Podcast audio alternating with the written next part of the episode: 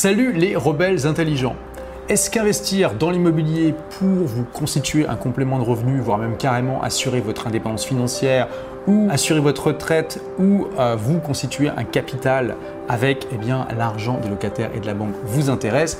Ben, Si oui, sachez que c'est loin, très loin d'être aussi facile que ce qu'on veut bien nous faire croire, comme je l'ai déjà partagé dans une vidéo précédente. Aujourd'hui, je vais partager avec vous mes 5 plus 1 pires erreurs que j'ai jamais commis en immobilier pour vous éviter tout simplement de faire les mêmes et vous permettre d'accélérer eh bien, vos projets.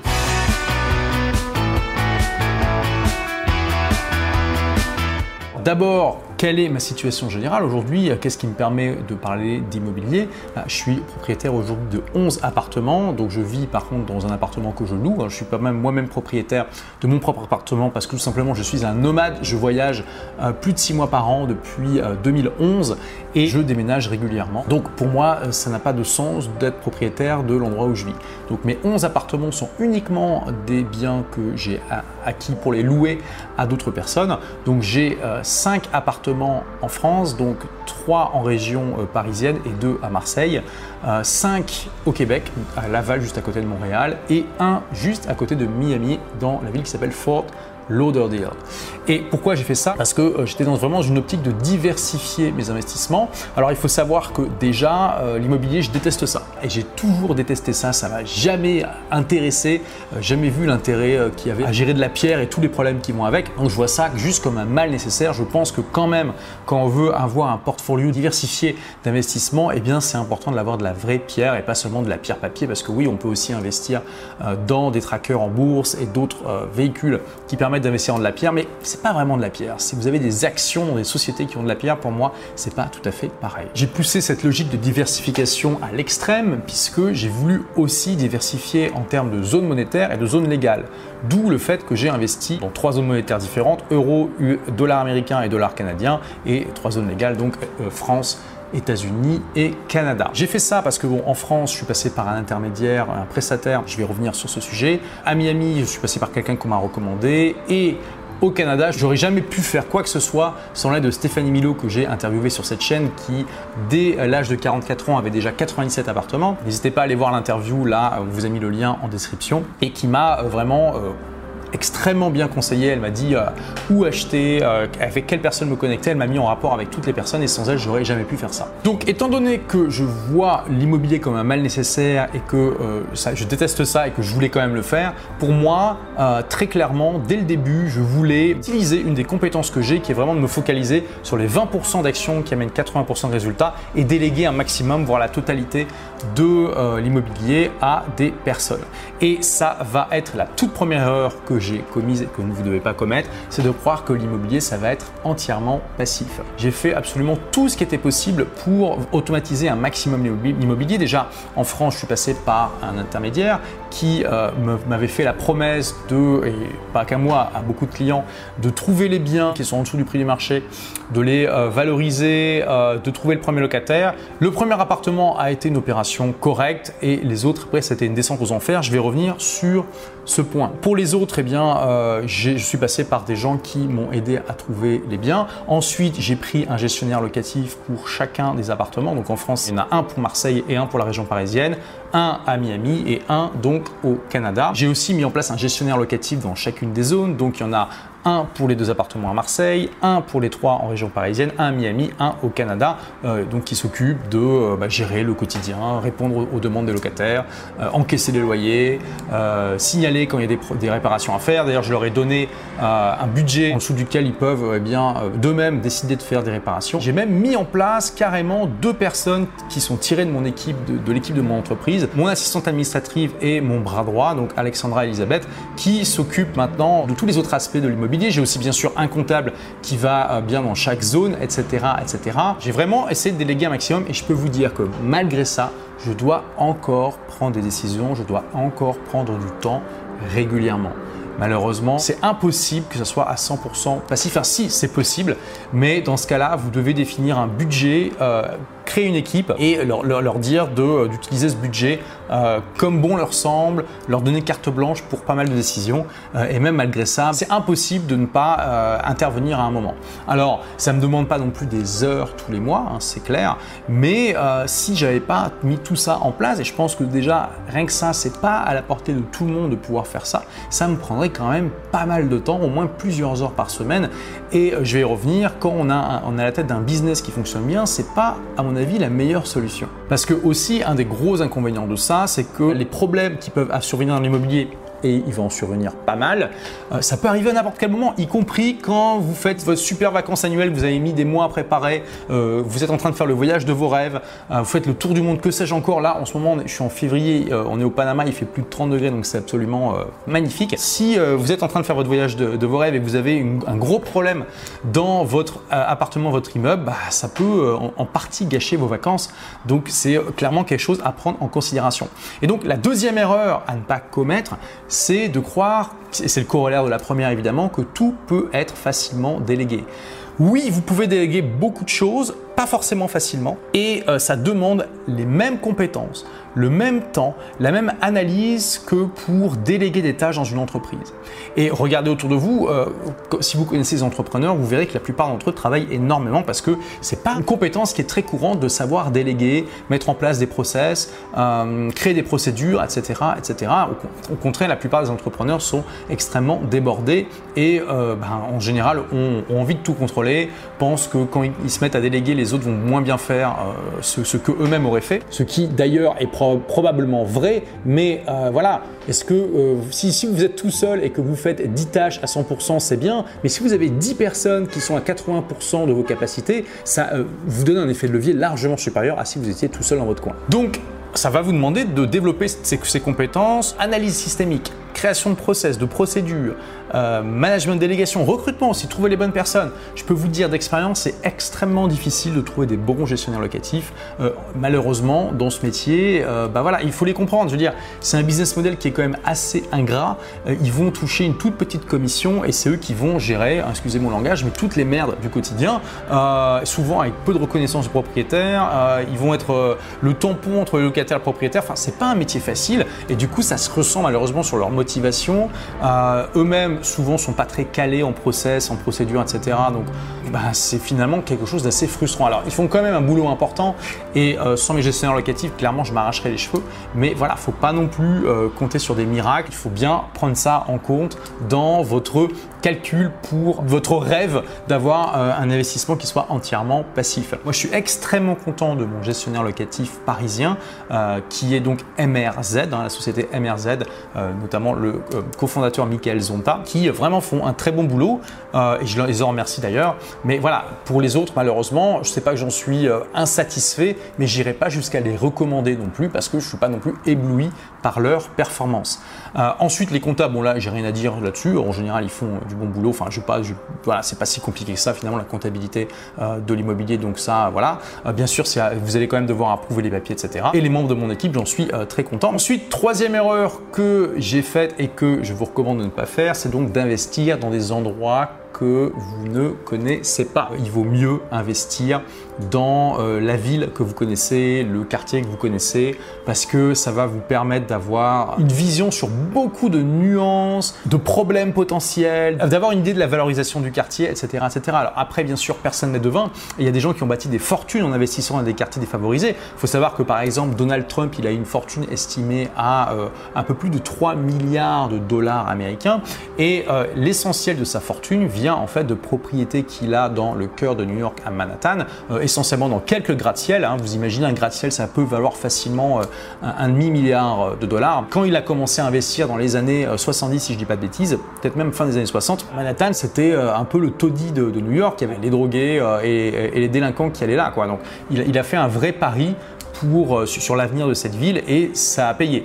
Mais pour un Donald Trump, combien de personnes qui misent sur des quartiers dont ils espèrent qu'ils vont être valorisés et pour qui ça marche pas? À Lille, par exemple, une ville que, je connais bien puisque j'ai vécu 35 ans, c'est la même chose avec le quartier de. Alors, coucou aux Lillois qui nous regardent. Le quartier de était complètement désaffecté dans les années 80 et, aujourd'hui, c'est un quartier qui est beaucoup plus valorisé, qui est même un quartier bobo, on peut le dire. et tous ceux qui ont investi dans les années 80-90 dans ce quartier, clairement, ont, probablement fait une bonne affaire. Connaître votre ville, ça va vous permettre de détecter un peu mieux ça, même si bien sûr personne n'a de boule de cristal. Euh, et je pense aujourd'hui que c'est pas tant que c'est une mauvaise idée d'investir dans trois zones légales comme ça et trois zones monétaires différentes, mais c'est que clairement, j'avais pas en fait les compétences pour gérer ça. J'étais un investisseur débutant. Je ne connaissais pas grand-chose à l'immobilier. Donc finalement, me lancer aussi vite dans trois pays avec donc trois législations différentes, trois systèmes de comptabilité, trois systèmes d'impôts dans des zones que je connaissais pas, c'était me rajouter des difficultés qui forcément euh, potentiellement pouvaient être dangereuses et pouvaient amener des problèmes, ce qui bien sûr n'a pas manqué d'arriver. Alors d'ailleurs, entre parenthèses, aujourd'hui j'ai décidé de complètement geler mes investissements. C'est pas pour autant que je vais me débarrasser de mes appartements aujourd'hui. Je vais les garder parce que maintenant j'ai quand même acquis une certaine expérience avec ça. J'ai quand même mes process qui sont bien rodés. Donc clairement, euh, je pense les garder pendant longtemps. Peut-être vendre juste les deux appartements à Marseille qui sont finalement ceux qui causent le plus de problèmes. Mais quand vous démarrez, clairement, euh, faites pas comme moi, démarrez dans votre quartier, dans votre ville. Et puis il y en a qui se qui disent même que l'idéal c'est de posséder toute une rue. Quoi. Alors si vous voulez bâtir un empire, bien sûr, si vous voulez juste un appart, c'est pas, c'est pas utile, mais quand vous êtes, vous investissez tout dans, le même endroit, vous êtes vraiment au, courant des tenants et aboutissants de, tout ce qui concerne cet endroit. Ah, moi, dans ma vision, bon, je me dis, il y a quand même un risque important. S'il y a une catastrophe environnementale, une inondation, je sais rien, un tremblement de terre ou que sais-je encore, un incendie, euh, ça peut arriver. Euh, bon, vous avez quand même quelque part tous vos œufs dans le même panier. Donc ça se discute, mais en tout cas, quand on démarre, c'est beaucoup plus facile de faire comme ça. Ma quatrième erreur, elle est directement liée à celle que je viens de partager avec vous. C'est tout simplement que j'ai voulu aller trop vite. Donc déjà, j'ai voulu aller trop vite par rapport à ma courbe d'apprentissage et ma, compétence. Je me suis juste basé en fait sur le fait que ma toute première opération à Paris était euh, une opération qui était correcte, c'était bien déroulé. Effectivement, j'avais un locataire qui payait, j'avais pas une renta de fou, mais en tout cas, ça fonctionnait. Et euh, du coup, je me suis dit que voilà, c'était génial. En fait, l'immobilier c'était facile, c'était facile à, déléguer, etc. Et du coup, je me suis complètement enflammé. Donc c'est ça qui m'a donné la confiance pour euh, aller aux États-Unis après au Canada, et aussi pour faire ce qui a été ma plus grosse erreur dans tout ça, c'est que euh, cette prestataire dont, dont, je vous ai parlé et qui finalement a fait du bon travail la première fois, je suis allé la voir en lui disant, écoute, voilà, elle me, proposait une commission de 8% hein, sur le prix d'achat de enfin de, de l'appartement pour faire tout ce qu'elle fait, donc recherche du bien, euh, valorisation, le locataire qui arrive, etc. etc. Je lui dit, écoute, euh, voilà, moi ce que je te propose, c'est que je vais investir 10 appartements avec toi. En échange, je te demande une réduction sur ta commission. Quand même, c'est ça qui est bien, c'est que je suis toujours quand même prudent, même quand je vais trop vite. Je lui dit, on va d'abord commencer par 5 appartes, et si ça se passe bien, on en fera 5 de plus. Quel est le tarif que tu peux me proposer? Et elle m'a proposé 6% le 8%, ce qui sur, bah voilà, typiquement un bien qui va coûter 100 000 euros, c'est euh, pas négligeable. Ça fait 2000 euros euh, de moins par bien. Sur 5 biens, ça fait, euh, ça fait 10 000 euros. Sur 10 euh, biens, bah, ça, fait, ça fait 20 000. Je me suis dit, c'est bon, j'ai fait une super affaire, ça va être extraordinaire, etc. Et le problème, c'est que ben, voilà, 5 appartements d'un coup, finalement, c'est tout de suite se mettre dans une dimension énorme au niveau des problèmes. Parce que si vous vous rendez compte et c'est ce qui s'est passé. Quand je me suis rendu compte trop tard que finalement je n'étais pas méga compétent en immobilier, qu'il y avait beaucoup plus de problèmes que prévu. En plus, cette prestataire, ça a été la descente aux enfers parce qu'elle s'engageait dans des trucs qu'elle maîtrisait pas et, voilà. Et du coup, bah, ça multiplie d'un seul coup euh, l'impact que ça peut avoir sur votre vie. Vous avez l'impression qu'il y a énormément de problèmes qui viennent juste d'un petit truc qui finalement vous rapporte pas grand chose. Donc retenez ça quand vous démarrez dans l'immobilier, allez-y doucement, hein. tranquillement le matin, pas trop vite l'après-midi. Prenez le temps de vraiment accueillir cette expérience que vous allez avoir. Et à force de discuter de ça autour de moi, je vois qu'il y a beaucoup de gens qui sont déçus de l'immobilier. La plupart des gens ont fait la même erreur que moi. C'est-à-dire que juste parce qu'ils ont une opération qui fonctionne bien, euh, un an plus tard, ils sont déjà, ils sont tout feu tout flamme, ils sont en train d'investir dans plein de trucs. Honnêtement, dans mon expérience, les problèmes arrivent 2, 3, 4 ans après que vous ayez fait euh, l'investissement initial. Parce qu'au début, bah voilà, ça vient juste d'être rénové, il y a le premier locataire qui est probablement encore en place. Vous n'avez pas beaucoup d'occasions d'avoir des problèmes, d'accord? Tandis que quand vous laissez passer 3-4 ans, bah, typiquement le premier locataire va partir, c'est là où vous allez avoir vos premiers travaux, vous allez avoir vos premières vacances locatives, peut-être que le nouveau locataire va pas être aussi bon que l'ancien, qui va dégrader le bien, enfin c'est là où vous avez tous les problèmes qui peuvent arriver et que vous allez prendre un peu la douche froide de votre enthousiasme va clairement pas être le même. Je vous recommanderais d'attendre au minimum deux ans après votre investissement initial pour être sûr que vous êtes euh, bien avec ça. Moi, je dirais même 3 ou 4 ans. Alors, si vraiment vous voulez vous lancer pour cette période quand même, prenez juste un bien, ok? Vous ne faites pas comme moi en faisant un contrat avec 5 biens là comme ça d'un seul coup.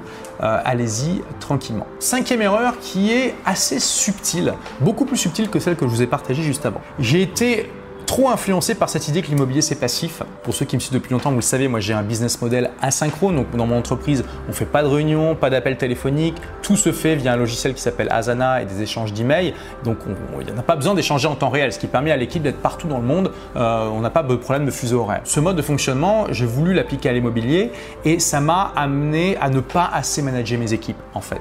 Votre gestionnaire locatif, il est composé, voilà, c'est une entreprise qui est composée d'êtres humains. Ces êtres humains ont besoin d'être motivés pour gérer votre bien en particulier euh, plutôt que les autres. Et si euh, bah, vous répondez que par mail, si quand il y a un problème, en gros, euh, bah, vous attendez que votre gestionnaire locatif résolve le problème et que vous vous réveillez trois mois plus tard en disant mais au fait ça en est où? Bah, Le gestionnaire locatif, au bout d'un moment, il s'en fout. Euh, il va mettre votre dossier. Alors s'il y a un dossier de, 30 ou 40 problèmes comme ça, votre truc il passe, il passe au fond quoi. et c'est juste humain en fait. Il faut prendre votre, coup de, votre, téléphone et gérer vraiment. Il faut, il faut vous motiviez votre gestionnaire locatif, il faut vous motiver vos équipes parce que sinon il n'y a personne qui le fera pour vous en fait. Et sinon, bah, qu'est-ce ce qui va se passer, c'est que les gens euh, vont avoir une forme de démotivation insidieuse. Il y a des problèmes qui vont s'accumuler, ils vont pas les traiter en priorité parce que vous n'êtes pas en train de les, pousser, de les pousser. Du coup, ça va faire une sorte d'effet en cascade. C'est ce qui s'est passé pour mes appartements à Marseille. Votre appartement, ça devient un peu l'appartement maudit quoi dans, la légende de, l'entreprise. Et du coup, il y a, les, gens ils touchent euh, avec des grandes baguettes, euh, des grandes pinces et en se bouchant le nez quoi. Donc ça, il faut vraiment le prendre en compte. Donc aujourd'hui, j'ai demandé voilà à, mon bras droit Elisabeth de vraiment, elle appelle quoi dès, qu'il y a un souci, elle appelle directement, euh, on fait des suivis par mail, elle relance toutes les semaines qu'on n'a pas de nouvelles, comme ça voilà. Ils savent qu'on est là, qu'on surveille, euh, ça les motive, on les booste et euh, ça se passe beaucoup beaucoup mieux. Donc ça clairement, faites-y très attention. Et ensuite donc l'erreur bonus, c'est la cinquième plus une erreur que j'ai fait en immobilier, c'est tout simplement le coût d'opportunité. Donc là, je m'adresse principalement aux entrepreneurs. Alors je sais que vous êtes nombreux à me regarder, y compris d'ailleurs les aspirants entrepreneurs, parce que ça marche aussi pour vous. Euh, le coût d'opportunité, hein, c'est simple, c'est le fait que quand vous faites, mettez en place une action pour gagner de l'argent et que vous gagnez, j'en sais rien moi, ça vous fait, euh, voilà, admettons que vous achetez un, bien immobilier, donc un appartement, fois que vous déduisez tous les frais, admettons que ça vous rapporte 500 euros par mois, ce qui fait 6000 euros par an. Bon, c'est bien, sauf que, donc on pourrait dire c'est génial, c'est une opération positive. Sauf que si derrière, vous avez une entreprise qui est rentable ou un projet d'entreprise qui va cartonner, eh bien, euh, et que si vous aviez investi la même énergie, le même temps, les mêmes ressources dans cette entreprise ou dans un projet dans cette entreprise, et que ce projet vous aurait rapporté euh, eh bien, 2000 euh, euros par mois, admettons, donc 24 000 par an, bah, grosso modo, en fait, vous avez un coût d'opportunité qui est de 24 000 moins 6 000 de 18 000 euros par an. Donc sur 10 ans, c'est un coût de 180 000 euros. Ça veut dire que parce que vous avez décidé d'investir du temps, des ressources, de l'énergie dans l'immobilier au lieu d'un autre projet plus rentable, bah, finalement, ça vous a coûté de l'argent. Et ça, chers amis rebelles intelligents, pour les entrepreneurs, c'est super important de comprendre ça. Parce que clairement, euh, j'ai perdu beaucoup d'argent finalement avec ça, parce que ça m'a pris quand même du temps de cerveau, bah, du temps, de l'énergie, etc. Quand même, je pense que c'est important de diversifier ses revenus et que tout ne vienne pas d'une seule source, hein, ça c'est clair. Mais il faut vraiment prendre ça en compte. Si vous devez choisir entre investir beaucoup de tout ça, de votre temps, votre énergie, vos ressources, de l'argent dans l'immobilier, ou plutôt dans, dans le fait de bâtir un empire sur le web, clairement, je pense qu'il faut choisir la deuxième option. Même aujourd'hui, euh, je veux dire, il y a énormément de choses à faire encore sur le web et probablement que ça va être le cas pendant pas mal de décennies. Je pense que dans 100 ans, il y aura encore des trucs à faire sur le web. Mais là, je veux dire, on est encore vraiment au tout début. Hein. Clairement, je me rappelle qu'en 2008 déjà, il y a des gens qui me disaient mais tu te rends pas compte, on peut plus rien faire sur Internet, tout a été inventé. Bon, euh, clairement, là, les gens qui disaient ça en 2008, ils avaient complètement tort. Et les gens qui vous disent ça aujourd'hui, ils ont aussi complètement tort. Il vaut mieux euh, se lancer sur le web. Donc si vous avez, si vous hésitez comme ça entre deux, choisissez plutôt le web et avec bah voilà, l'impact, la fortune, l'influence que vous allez avoir sur le web, ça facilitera beaucoup vos projets immobiliers si vous voulez lancer plus tard. D'ailleurs, petite parenthèse, aujourd'hui le seul véritable investissement entièrement passif que euh, eh bien, euh, j'ai euh, vraiment trouvé, que j'ai expérimenté par moi-même, c'est d'investir dans la bourse via les trackers, les ETF. je vous ferai peut-être une autre vidéo sur le sujet. Si ça vous intéresse, laissez-moi un commentaire pour me le dire juste en dessous. Voilà, j'espère que cette vidéo vous a plu. D'ailleurs, n'hésitez pas aussi à partager si vous avez des problèmes en immobilier, eh bien, bah, que vous en avez. Ça va être intéressant parce qu'il y a beaucoup de gens qui sont un petit peu seuls là-dedans, alors que clairement, quand je parle, j'en parle autour de moi, je vois que c'est quand même assez répandu. Donc, n'hésitez pas à partager votre expérience. Merci d'avoir écouté ce podcast. Si vous l'avez aimé, est-ce que je peux vous demander une petite faveur? Laissez un commentaire sur iTunes pour dire ce que vous appréciez dans le podcast tout simplement. Ça aidera d'autres rebelles intelligents comme vous à trouver le podcast et puis à être inspirés tous les jours ou presque par lui. Merci et à très vite pour de nouvelles aventures.